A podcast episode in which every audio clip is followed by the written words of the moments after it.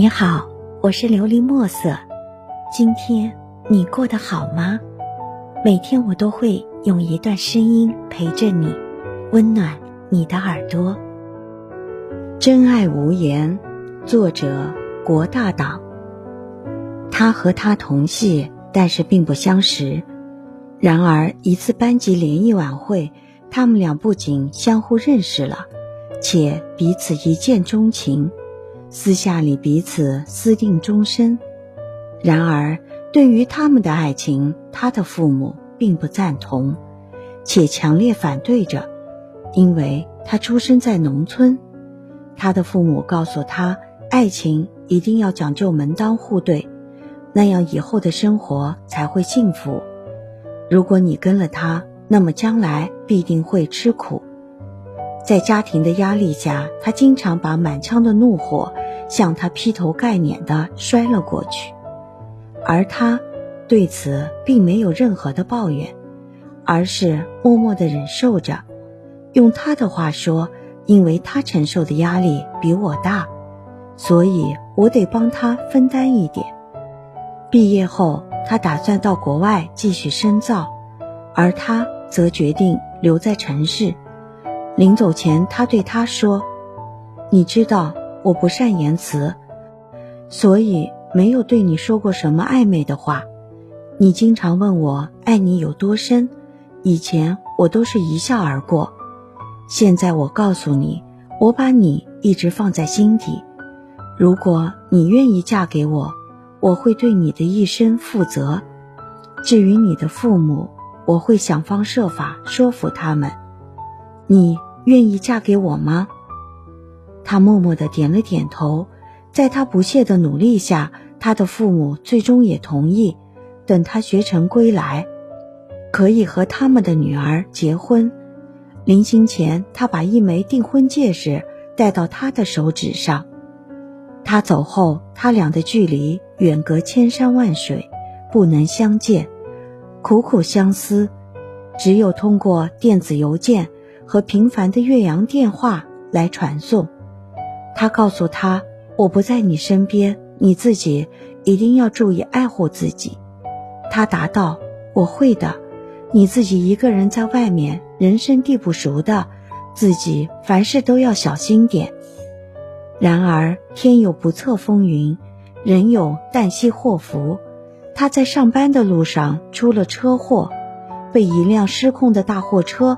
撞倒在地，在昏迷一天一夜以后，他终于醒了过来，看着陌生的房间以及和自己身体紧紧粘在一起的各种仪器，他知道这是病房。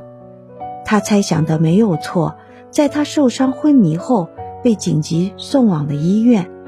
由于他的伤势严重，该院的医护人员对他展开了全力的救治。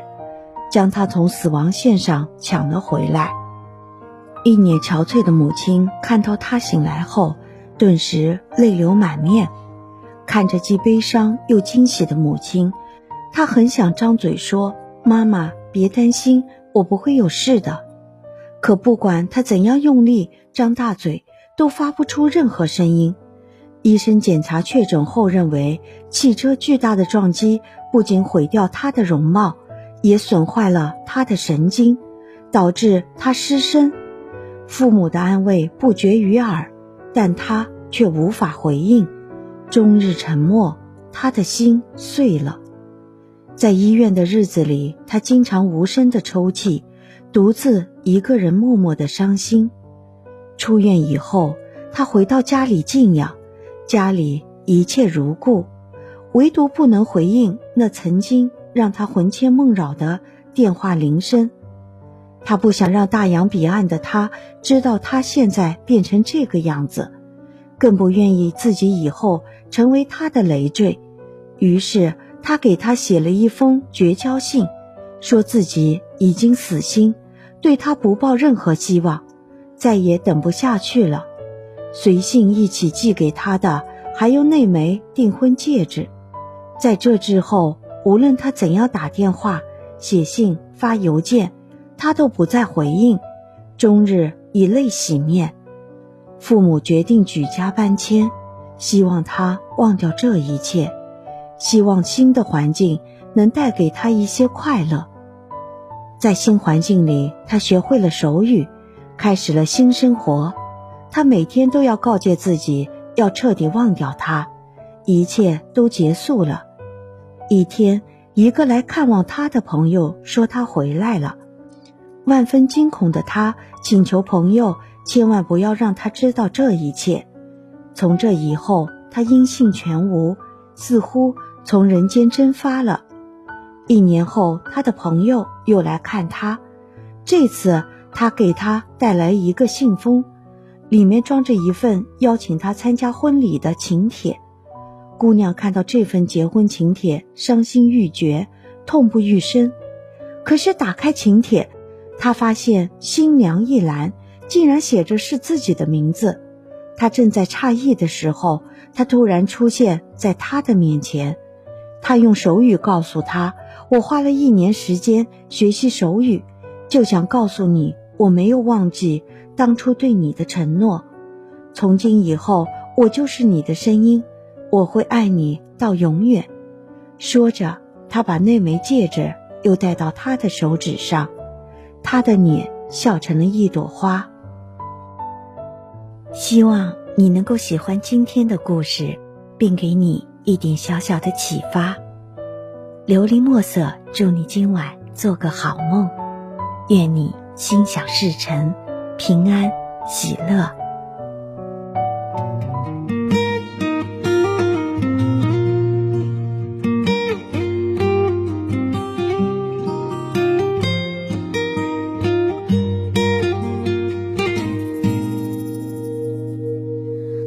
走过的熟悉街区，车外的灯和灰色的云，路过你楼下那片草坪，可惜你不住这里。想念只存在脑海之间，分开也过了这么多年。你现在的生活是否如愿？我的嘴角止不住的咸。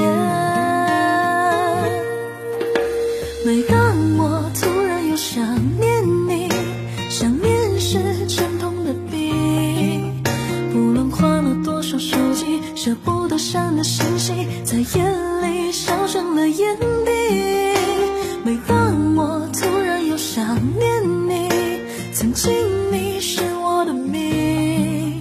我已经不像我自己，像当初的你，总是追什么是感情。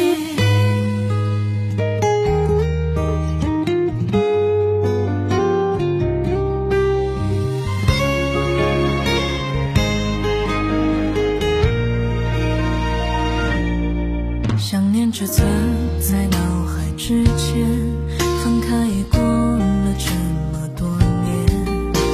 你现在的生活是否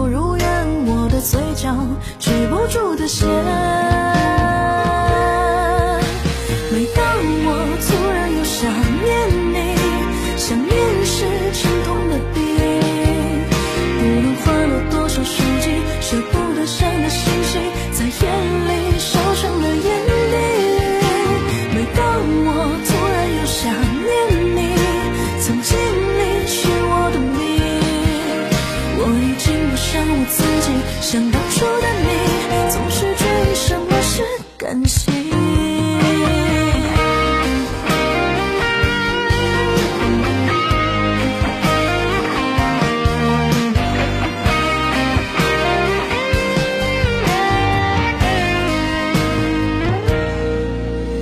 每当我突然又想念你，想念是沉痛的笔，不论换了多少手机，舍不得删的信息，再也。